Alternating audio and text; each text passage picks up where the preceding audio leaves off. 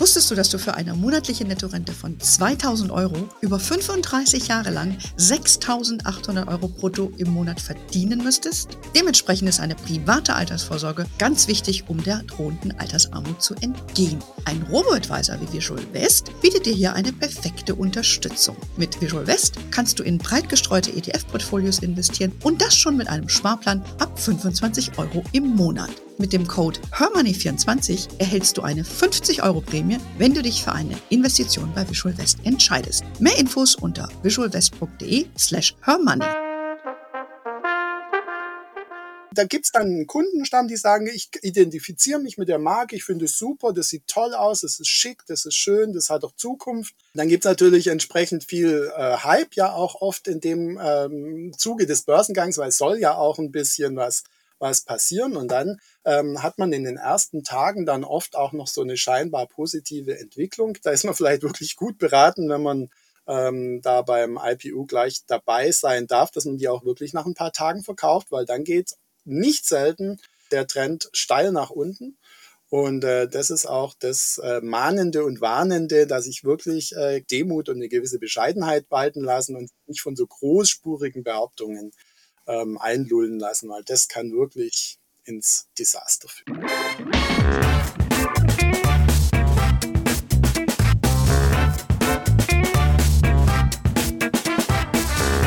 Ich begrüße euch super herzlich zum Her Money Talk, dem Geld- und Karriere-Podcast für Frauen. Es gibt wieder mehr IPOs, sprich mehr Unternehmen, die an die Börse gehen. Eine der bekanntesten Namen ist Birkenstock, die nun diesen Schritt wagen.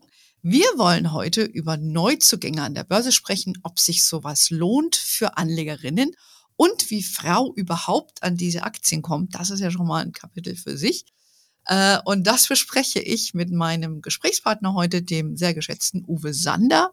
Ihr kennt Uwe, er ist ja der legendäre, ich hätte fast gesagt, du bist der legendäre Sohn, aber du bist der Sohn der legendären Beate Sander. Er wendet äh, die von seiner Mutter entwickelten Anlagestrategien an und führt sein, Akt, äh, sein Depot heute aktiv weiter. Ja, ich freue mich, dass du Zeit hast, um über dieses spannende Thema zu sprechen, lieber Uwe. Also erstmal herzlich willkommen hier im Harmony Talk. Ja, das freut mich auch, dass ich wieder bei euch sein darf. Und ja, es gibt bestimmt auch zu dem Thema viel zu besprechen ja, wir zwei haben immer viel zu besprechen, haben wir festgestellt. Es sind nicht immer nur Themen, die wir äh, öffentlich machen dürfen, glaube ich. Aber wir reden jetzt äh, einfach mal über, über die Börse. Das sind ja unsere Lieblingsthemen. Ja, äh, die Zinsen sind ja in, in, der, in kurzer Zeit, ne, in sehr kurzer Zeit sehr stark gestiegen. Die Börsen haben das ja auch zu spüren bekommen. Und äh, vielleicht bevor wir zum IPO-Thema kommen, vielleicht gibt es uns einen ganzen kurzen Abriss, wie es mit deinem Depot jetzt eigentlich so läuft unter diesen Umständen. Na natürlich, also die Umstände sammle ich auch ein. Ich habe inzwischen auch tatsächlich etwas Festgeld und Tagesgeld und äh, ein Finanzmarktinstrument, so ein Overnight-ETF. Also ich habe mich da schon auch ein bisschen natürlich dem Zeichen der Zeit gestellt, aber mein Schwerpunkt bleibt natürlich die Anlage in Aktien, die sind langfristig, davon bin ich überzeugt, ähm, immer noch unschlagbar.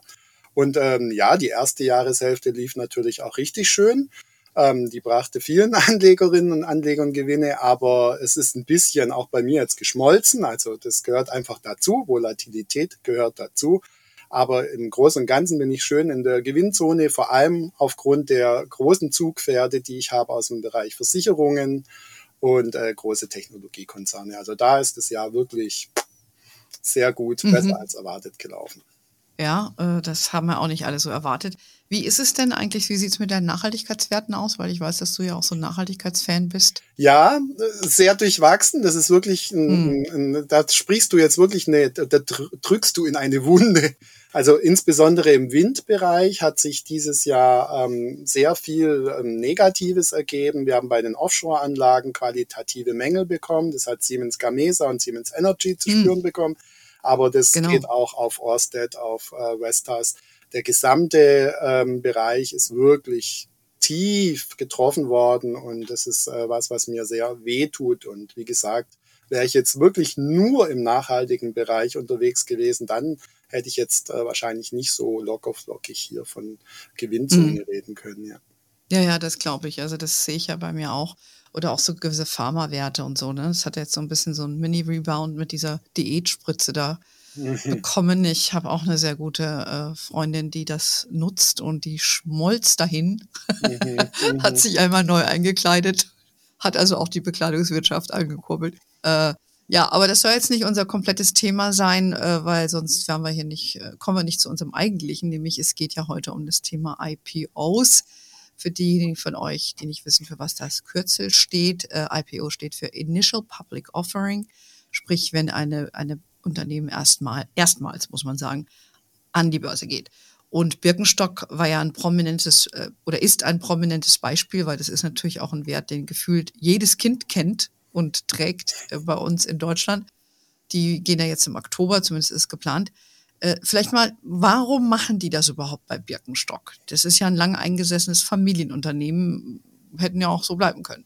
Ja gut, es ist ja schon 2021 verkauft worden. Ähm, also die Mehrheit der Kapitalanteile ging dann an diese amerikanisch-französische Beteiligungsgesellschaft Catterton. Und ähm, jetzt äh, wollen die eben diese Marke wieder an die, an die Börse bringen. Warum macht man so etwas? Naja, na, ganz einfach, man sammelt Kapital ein. Äh, in dem Fall wirklich ein ordentliches bisschen. Da geht es nicht mehr um Millionen, sondern um Milliarden. Und dieses Kapital kann man natürlich brauchen, um international wettbewerbsfähig zu bleiben, um zu expandieren, um zu modernisieren. Also da ist wahrscheinlich die Wunschliste sehr lang und deswegen machen das viele Unternehmen, auch Unternehmen, die dann wieder Teile äh, als Marke an die Börse bringen, wie zum Beispiel auch Volkswagen und, und Porsche. Na, das ist ja mhm. ähm, immer wieder. Ja, oder Siemens, ne? Siemens ja. ja auch jemand, die haben auch immer wieder diese, was du eben ansprachst, jetzt aktuelles Negativ. Gamesa, Angel Energy, Healthineers, da gibt's äh, praktisch ja. neben der Mutteraktie dann gleich noch einen ganzen Batzen ja, weiter. Ja, die dann so einzelne Geschäftsbereiche ausgliedern und die auch wieder mhm. an die Börse bringen mit der Idee, dass es dann eben mehr Fokus auf dieses Business gibt und dann auch mehr Ertrag.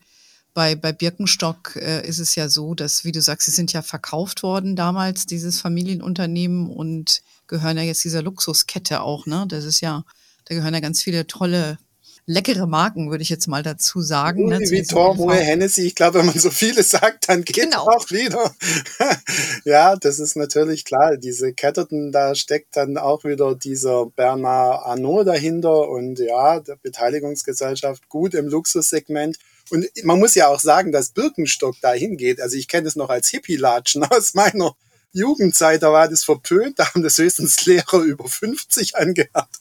Aber dass genau. das jetzt so eine hippe äh, Luxusmarke geworden ist, das ist tatsächlich ein ganz ja, gewaltiger das. Ist, ja, das ist sehr cool. Also Birkenstock war ja auch bei Barbie in dem Film der Mega-Erfolg des Sommers, ja, äh, war der ja auch sehr präsent und das, äh, die haben also die Marketingmaschine so richtig angeschmissen. Ich erinnere mich auch noch an, an Heidi Klum, die da so Glitzer Birkenstocks damals äh, ja. populär gemacht hat. Ja, ne? also man kann auch so einer altbackenen Marke oder so dann das Ding noch ganz schön drehen. Also die haben, sind verkauft worden. Das heißt, eigentlich ist es auf Initiative des Investors hin. Das heißt, es ist davon auszugehen, dass deren Initiative oder deren IPO eben auch dahingehend nicht nur Geld einzusammeln, sondern auch Geld vielleicht zurückzuführen auf die Investoren. Ist das auch, wäre das auch ein Ziel? Das wäre eine Möglichkeit. Es ist auch einfach die Aufmerksamkeit nochmal. Du hast von dem Barbie-Film gesprochen. Ich habe den nicht gesehen, aber meine Tochter war begeistert. Und am Schluss, äh, wenn die dann ihre High Heels gegen solche Gesundheitsschuhe eintauscht, das, auch wenn die vielleicht rosafarben sind, das ist natürlich schon ein Statement. Und das bringt eine Menge Aufmerksamkeit. Es tut dem Unternehmen natürlich auch gut. Und äh, ja, man kann natürlich auch möglicherweise bestehende Investoren damit auch wieder ein Stück weit rückvergüten. Aber was genau jetzt geplant ist in dem Detail, äh, weiß ich nicht. Aber es gibt immer wahrscheinlich viele gute Gründe, wo man eben den Kapitalbedarf sinnvoll einsetzen kann, um eben mhm. zukunftsfähig und profitabel zu bleiben. Ja. Mhm. Und man muss ja auch ja. sehen, das Geflecht ist schon beeindruckend. Also das sind ja nicht nur die Sandalen, da sind ja auch diese ganzen orthopädischen Geschichten drin. Also es ist ein relativ kompliziertes äh, Firmengeflecht, was sich hinter dieser einstmaligen kleinen Familienfirma, die es aber ja auch schon seit dem 19. Jahrhundert gibt, so verbirgt. Ne? Mhm. Ja, ich habe äh, gelesen, dass das Handelsblatt äh, schrieb, dass dieser Börsengang äh, bewertet ist mit 8 Milliarden Dollar. Jo, aber an, informierte Kreise anscheinend halten 10 bis 11,5 Milliarden Dollar für möglich. Also das ist die Bewertung des Unternehmens. da ist das schon richtig fett Geld, ne? Das ist mehr als ein kleines Familienunternehmen. Das ist ordentlich. Ich meine, heute hatten wir ja so ein kleines Börsengängchen an der Frankfurter Börse von der hm. Schott Pharma. Ich meine, da ging es um eine Milliarde und hier sind es dann schon wirklich äh, acht Milliarden, aber wir werden auch da bestimmt noch kommen. Das eine ist halt die Börse Frankfurt und das andere ist jetzt halt nun mal äh, New York. Also da ist natürlich schon noch mal ein anderer Hype ähm, zu erwarten, ja. Ja, genau, genau. Das äh, gehen, gehen wir das gleich noch, sprechen wir gleich mal drüber. Zunächst mal, also bei Birkenstoff ist es ja so, wenn ich es richtig gesehen habe, da geht quasi der komplette Konzern an die Börse. Oder? Weil es ist ja nicht immer nur so, dass das die ganze Firma an die Börse geht. Also ja. bei, ich weiß, bei diesen Schott, weiß ich nicht, ist auch, glaube ich, das ganze, die ganze Firma, oder? War das auch nur ein Teilbereich? Also, soweit ich weiß, ich kenne mich jetzt auch mit dieser Schott nicht im Detail aus, aber da geht es um diese Spezialgläser, die man eben gerade auch braucht, um, beispielsweise für diese mRNA-Impfungen. Ähm, und in der Regel ist es schon so, du kannst das als Marke machen, du kannst es als gesamtes äh, ähm, ähm, äh, Firmenimperium machen. Jetzt in dem Fall ist es ja sowieso schon, dass die Mehrheit der Kapitalanteile ja schon an die Beteiligungsgesellschaft liefen und dann wird diese Beteiligungsgesellschaft wiederum ähm, diese Marke an die Börse bringen. Nehmen an, in dem Fall wird es die gesamte äh, Birkenstock ähm, mit all diesen ja, Verzweigungen ich auch. sein. Ja. ja, aber es, es gilt nur mal um, wie wir es eben am Beispiel von Siemens gesagt haben, es ist nicht zwingend nur, dass nee. das komplette Firma an die Börse geht, sondern dass man Teile öffentlich macht. Und daran kann man eben partizipieren und der Rest bleibt dann nach wie vor in ja. privater Hand oder in anderen Beteiligungsverhältnissen. Das ging ja jetzt hier nur mal darum zu erklären, wie das in diesem IPO-Segment äh, funktioniert und eben auch ähm, jetzt das Beispiel Birkenstock ist halt ein prominentes, aber natürlich nicht das einzige. Ne? Und dann ist auch immer die Frage, was passiert dann mit den Einnahmen? Deshalb hatte ich dich auch eben gefragt, mhm. also dass du schon gesagt hast, eben die wahrscheinlich das Reinvestieren ins Marketing ja. und das auszubauen und so weiter. Aber manchmal geht's halt eben auch zurück ja. an Leute, die das Geld machen, ne, die dann rein investiert, das Ding groß gemacht haben. Ich sag mal, die berühmten Heuschrecken. Ja, aber das wollen wir jetzt mal hier nicht hoffen. Also genau. jetzt auch nicht nein, nein, aus. Das nein. ist jetzt bei LVMH auch nicht so geschehen, ja. Nee, nee, nee, nee, ganz und gar nicht. Aber das äh, gibt es ja auch, ne? Die ja. dann die Unternehmen groß machen, dann an die Börse bringen und so weiter. Aber das ist ja ein ganz großes Game, deshalb wir können die heute in diesem Podcast nicht alle behandeln. Ähm, wir hatten es gerade schon angesprochen, auch das Thema, wo man an die Börse geht. Also Birkenstock, habe ich vernommen, geht ja wohl in New York an die Börse. Dann wäre die Frage, Frage, Uwe, welche Börse nimmt man denn als Firma am besten? Warum nicht als deutsches Unternehmen wie Birkenstock, äh, das ja war, ist, einfach in Deutschland in die Börse zu gehen. Hätte mir Firma gut Schott gefallen, ja. Aber leider, mhm. ja, es war bei BioNTech damals auch schon eklatant, warum BioNTech als das ähm, wirklich groß ähm, äh, im kommende äh, mRNA-Unternehmen äh, sich auch für die USA entschieden hat. Ähm, Linde, unser größter Wert aus dem DAX mit einer Doppelnotierung, ist jetzt auch, hat sich jetzt auch vollständig in die USA orientiert. Also wir sind hier wirklich nicht mehr komplett wettbewerbsfähig als Börsenplatz. Ich gehe mal so weit, es so zu behaupten und das äh, bedauere ich auch sehr. Ähm, und warum? Ja, du hast es schon gesagt, man will Geld einsammeln. Äh, vergleichen wir mal zwei große Sportartikelhersteller, Adidas und Nike. Ähm, Nike macht ungefähr doppelt so viel Umsatz, hat aber an der US-Börse den fünffachen Börsenwert. Also die Marktkapitalisierung ist fast das Fünffache, ist bei über 130 Milliarden. Adidas bringt es auf 30 Milliarden. Da sieht man schon, ja, ähm, dass man einfach hier auf einen größeren Markt ähm, auftrifft, auf dem man eben auch, oder viele rechnen sich da eben auch bessere äh, Möglichkeiten äh, aus. Und es hat sehr viel mit der Kultur, also mit der, mit der Aktienkultur natürlich auch zu tun. Also ich würde es jetzt nicht komplett kaputt reden. Natürlich, es gibt ja auch ähm, in Deutschland natürlich Börsengänge. Wir haben im Kleinen gesprochen. Ähm, Porsche ist natürlich auch dem deutschen Börsenplatz treu geblieben bei seinem äh, IPO.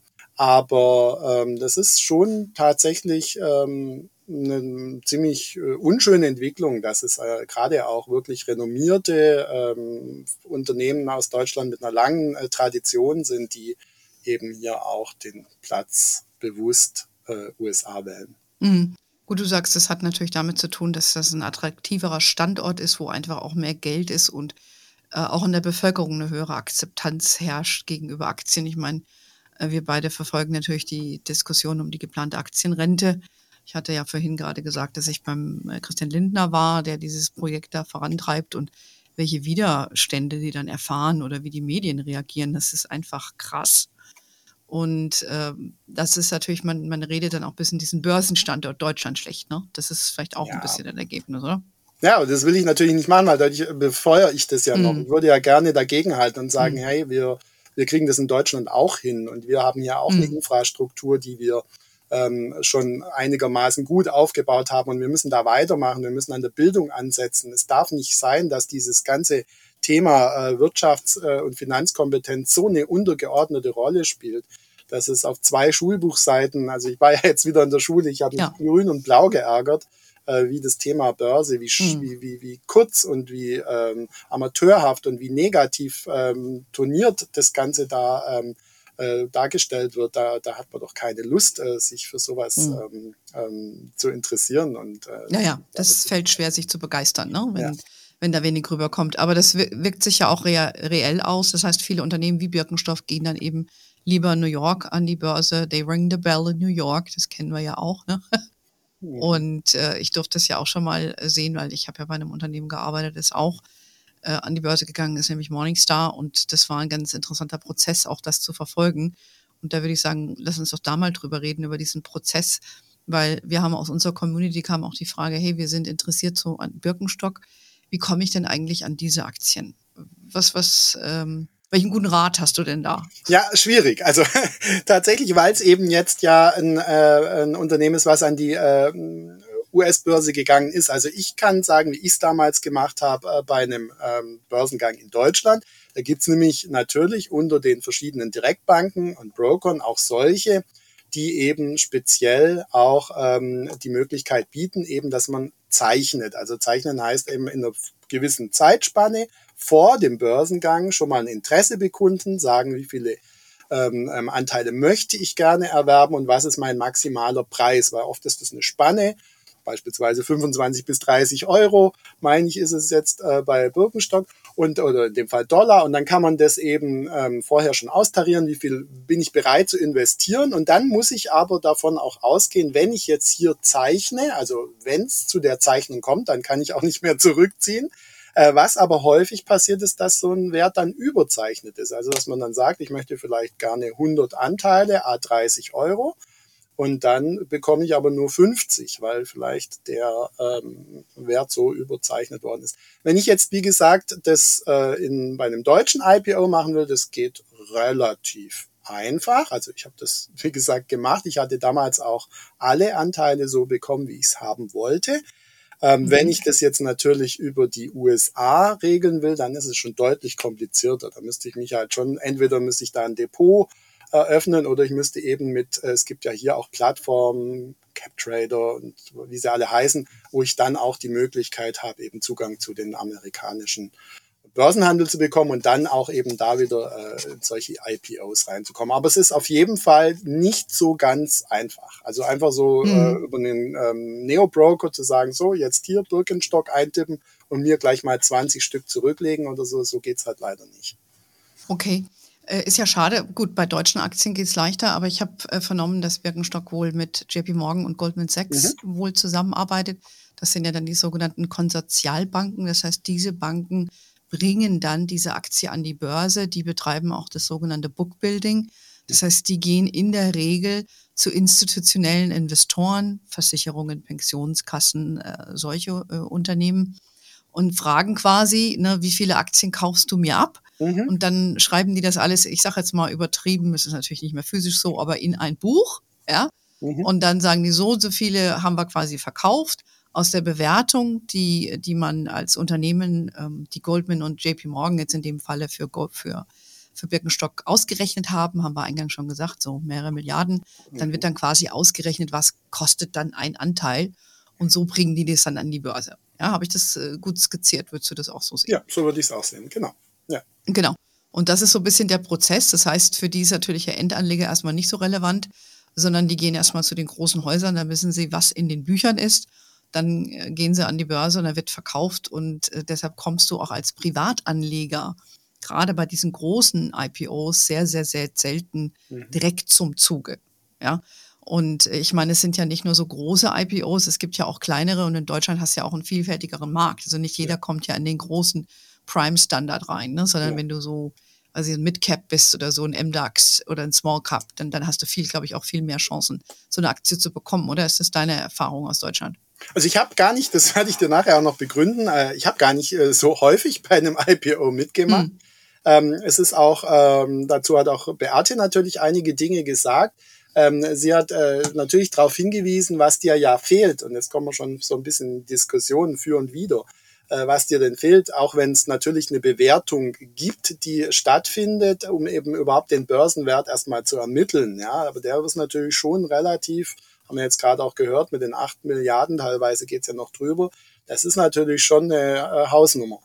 Ähm, aber was ich natürlich hier nicht habe, und das ist für mich als, ich sag mal, Investor mit Fokus auf Substanzstärke äh, und Krisenbeständigkeit. Ich kann natürlich jetzt so ein Unternehmen immerhin, jetzt hier haben wir ein Traditionsunternehmen, was auch schon durch viele Krisen gekommen ist, sich neu erfunden hat, immer wieder. Aber was mir ansonsten aber fehlt, sind natürlich diese ganzen Fundamentaldaten, Kursgewinnverhältnis, Profitabilität, Dividendenausschüttungen und, und, und ähm, langfristige Chartbeobachtungen, die sind für mich ja schon wichtig, damit ich mich dann auch mit einem äh, Wert so identifizieren kann. Und das fehlt bei vielen IPOs vollständig oder weitestgehend. Wie gesagt, hier Birkenstock würde ich sagen, ist so ein bisschen noch eine Ausnahme, weil man ja äh, auch ohne jetzt vielleicht hier ähm, fundamentale Daten in dem Sinne zu haben, hat man ja doch über das Unternehmen einiges, was man herausfinden könnte. Ja. Naja, und die Firma hat ja auch schon gewissen Markenwert, ne, weil es sie eben schon so lange gibt, weil sie auch sich entwickelt hat. Aber das ist natürlich völlig richtig, äh, wenn du überlegst, als ein Facebook an die Börse gegangen ist oder so ein Microsoft, ja.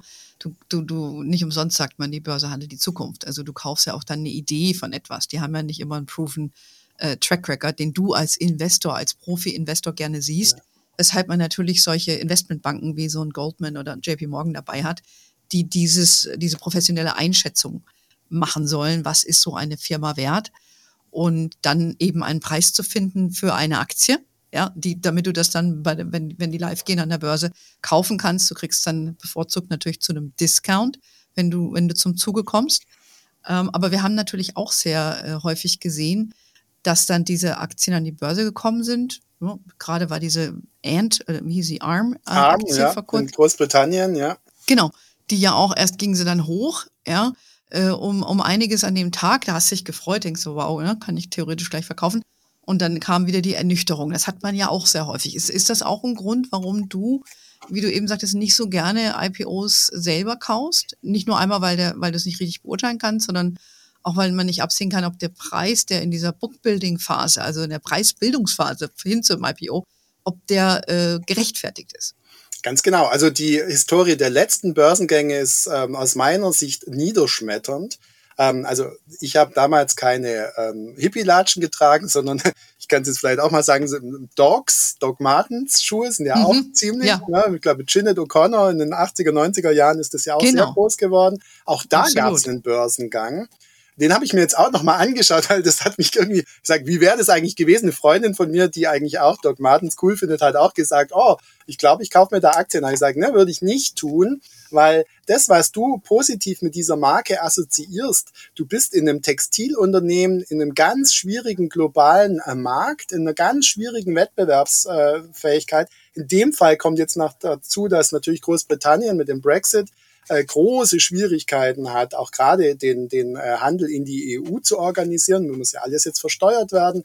Ähm, und wenn man sich mal anschaut, was aus solchen IPOs geworden ist, also Doc Martens minus 72 Prozent.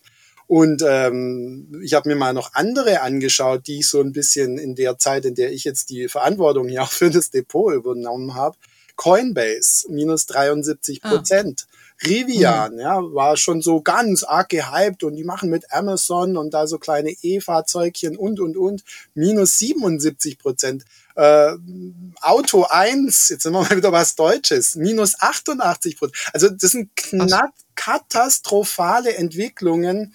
Auch diese, diese ähm, Oatley, meine ich, irgendwie war was mit so vegane äh, Produkte das, da gibt's ja. dann einen Kundenstamm, die sagen, ich identifiziere mich mit der Marke, ich finde es super, das sieht toll aus, das ist schick, das ist schön, das hat auch Zukunft. Ähm, Dann gibt's natürlich entsprechend viel äh, Hype ja auch oft in dem ähm, Zuge des Börsengangs, weil es soll ja auch ein bisschen was was passieren. Und dann ähm, hat man in den ersten Tagen dann oft auch noch so eine scheinbar positive Entwicklung. Äh, wie du sagst, da ist man vielleicht wirklich gut beraten, wenn man ähm, da beim IPU gleich dabei sein darf, dass man die auch wirklich nach ein paar Tagen verkauft, weil dann geht nicht selten die, ähm, der Trend steil nach unten. Und äh, das ist auch das äh, Mahnende und Warnende, dass ich wirklich äh, gerade in so schwierigen Zeiten, wir haben ein sehr, sehr problematisches, großökonomisches Umfeld im Moment. Und da muss man, glaube ich, schon sehr, sehr vorsichtig und ähm, ähm, ja, zurückhaltend auch agieren, wenn man sich an Aktien heranwagt. Und das würde ich nach wie vor ja dringend raten. Ähm, dann sollte man aber tatsächlich da auch eine gewisse Demut und eine gewisse Bescheidenheit walten lassen und nicht von so großspurigen Behauptungen ähm, einlullen lassen, weil das kann wirklich ins Desaster führen. Ja, wie der, wie der Profi-Anleger sagen würde, deine Due Diligence machen. Ja, also wirklich deine, deine Arbeit machen und wie du sagst, nüchtern zu betrachten, was ist das für ein Unternehmen? Nicht nur, weil die Marke so gehypt ist und du die persönlich so geil findest, sondern eben, ne, was ist das Umfeld, dass man da ein bisschen äh, seine Arbeit macht und da ein bisschen genauer hinguckt. Wobei, wenn man es einfach irgendwie cool findet und gibt einen Teil seines Geldes da rein, okay, ja. Ähm, aber äh, man sollte ein bisschen äh, warnen vor dem Hype, würde ich mal sagen. Also von daher ist es gut, dass mehr Unternehmen wieder an die Börse gehen, weil es war in den letzten Jahren ja etwas ruhiger. Aber man sollte das schon ein bisschen mit Bedacht machen. Und ähm, ja, die Frage ist, ob man überhaupt an so einzelne Aktien kommt in der frühen Phase. Wie du eben sagtest, ne? wenn die in, in New York äh, gelistet ist, dann, dann ist das alles ein bisschen komplexer. Meine persönlichen Erfahrungen mit äh, an den amerikanischen Aktienmärkten zu handeln, weil ich das aus meiner mhm. Zeit mit äh, meinem Unternehmen Morningstar weiß, sind nicht so einfach. Mhm. Ja, weil du eben, äh, wenn du das nicht von Deutschland aus direkt machen kannst, ist das immer komplexer. Das ist steuerlich problematischer und äh, also ich persönlich kann dazu nicht raten. Ich würde mhm. eher empfehlen, du gehst über einen deutschen Broker und was ja. dort machbar ist, machst du. Ansonsten würde ich sagen, Finger weg. Ist einfach ein bisschen kompliziert. Genau, Finger weg und abwarten. Weil das ist ja die Alternative. Ja. Und das war was, was ich auch von der Beate so gehört habe dazu. Die sagt einfach, ja, die erste Woche ist dann oft so ein kleiner Höhenrausch. Warten wir doch mal ab. Das Schöne ist ja, mhm. wenn ich nicht ganz am Anfang dabei bin, dann kann ich auch wirklich mal, hier sage sogar ich, wo ich das gar nicht gerne sage, äh, an der Seitenlinie mal abwarten und mal zuschauen, was passiert. Denn ähm, nehmen wir wieder das Beispiel Porsche. Ähm, ja, man war da natürlich glücklich, wenn man gezeichnet hatte äh, und hat einen schönen, in dem Fall wirklich auch einen länger anhaltenden, einen guten äh, Kurs ähm, Marathon ähm, mitnehmen dürfen. Aber es äh, gibt auch hier jetzt Probleme. Auch dort sind die Kurse wieder gesunken. Man ist jetzt praktisch fast wieder in dem Bereich vom IPO. Also das kann ich jetzt äh, haben, ganz normal über meinen Broker ohne zu zeichnen. Ähm, und ähm, das ist ja nicht selten. Und wie gesagt, die von mir vorhin beschriebenen Fälle waren ja sogar so, dass man dann heilfroh war. Äh, wenn man mhm. bei den äh, IPOs zumindest schon mal nicht äh, ja. dabei war. Aber wie gesagt, die waren extrem äh, stark äh, gehypt. Ich habe die mit meinen Studierenden zum Teil besprochen, ähm, ob sich das lohnt oder nicht. Und da waren die Mehrzahl der, der ähm, auch wirklich aus guter Fachliteratur kommenden äh, Berichte dazu sehr positiv und zugewandt und haben immer den Fokus auf die Möglichkeiten, auf die Chancen gelegt. Dann wird es immer sehr gerne auch mit so ähm, jetzt natürlich äh, erfolgreichen Tech-Firmen in Verbindung gebracht, die auch mal so klein angefangen haben. Und das ist aber auch dann erst recht wieder schwierig, weil ich meine, klar, unter vielen, vielen äh, die sich auf den Weg machen, sind eben sehr wenige dabei, die dann nachher auch erfolgreich sind. Aber es mhm. ist halt leider so, dass die größere Zahl dann eher ähm, Schwierigkeiten bekommt, zumindest in den ersten Jahren. Ja, also die Message ist eigentlich für alle, die uns zuhören heute, ähm, beobachtet den Börsengang von, jetzt bleiben wir beim Beispiel von Birkenstock und äh, es wird nicht zu heiß gegessen, wie es an die Börse gebracht wird. Und äh, dann kann man hinterher immer noch mal getrost zuschauen, äh, weil wenn es an der Börse ist, dann hat dieses Unternehmen dann ja eine WKN und, und eine ISIN und dann sollte es eigentlich auch bei allen deutschen Brokern äh, in der Regel zu kaufen sein. Also da läuft euch irgendwie nichts davon. Das ist, glaube ich, das, was ich von dir verstanden habe. Du wirst also nicht einsteigen. äh, einsteigen. Nee, aber es ist natürlich schon auch äh, noch eine zweite Sache, die ich da immer spannend finde. Man kommt natürlich vielleicht auch über so eine kleinere ähm, Linie wie jetzt Birkenstock natürlich dann auch wieder auf den Gedanken, jetzt dieses größere Firmengeflecht. Wir haben ja über Catterton gesprochen und über den äh, französischen äh, Luxuskonzern LVMH. Mhm. Und ich meine, jetzt äh, da wäre ich jetzt wieder in dem Bereich, wo ich sagen würde, ja, also da stimmt's jetzt für mich fundamental. Das ist so ein Unternehmen, wo ich sage, das kriegt von mir den Stempel substanzstark, krisenerprobt und, und, und. Und ähm, warum dann nicht vielleicht sogar mit so einer Investition ähm, liebäugeln? Also es soll jetzt keine Empfehlung sein, das ist jetzt wirklich nur ähm, äh, so, ein, so ein Beispiel, dass man einfach da auch vielleicht über so einen kleineren Bereich dann so einen größeren äh, Kontext sieht, wo man doch sagt, hier habe ich als Investorin, als Investor eine, eine langfristig gute Renditechance. Und darum geht's ja eigentlich, ne? hochprofitable absolut, absolut. Unternehmen zu finden, die, die sich wirklich bewiesen haben und die aber im Kurs jetzt auch nicht so, sage ich mal, völlig abgehoben ähm, äh, in, in, in dreistelligen äh, KGV-Bewertungen münden, sondern die eigentlich fair äh, im, im Kurs auch sind zurzeit. Mhm. ich, ich glaube, das ist doch äh, auch ein wichtiger Tipp. Ja, mhm. ähm, wir wollten ja heute uns mal den IPO-Bereich anschauen, aber vielleicht gibt es dann auch andere versteckte Perlen oder die sich dann dadurch äh, eben auftun. Also wie immer heißt es genau hingucken, ja, äh, selber sich Gedanken machen und nicht äh, gleich dem Hype irgendwie erliegen. Ja, danke Uwe äh, für deine Insights. Ähm, wir werden auf jeden Fall widersprechen. Das steht schon mal fest, weil es gibt ja immer Neues an der Börse, Schönes, es wird ja nie langweilig. Und äh, wir kündigen natürlich Gäste wie dich immer über unseren Newsletter an, der jeden Donnerstag kommt. Ihr, wir, ihr wisst, wir sind ja auch auf Facebook, LinkedIn, Instagram und TikTok. We are wherever, we wherever you are. In diesem Sinne, have a wonderful day, everybody. Until next time und ciao. Tschüss, Uwe. Tschüss, thank you so much. Bis zum nächsten Mal.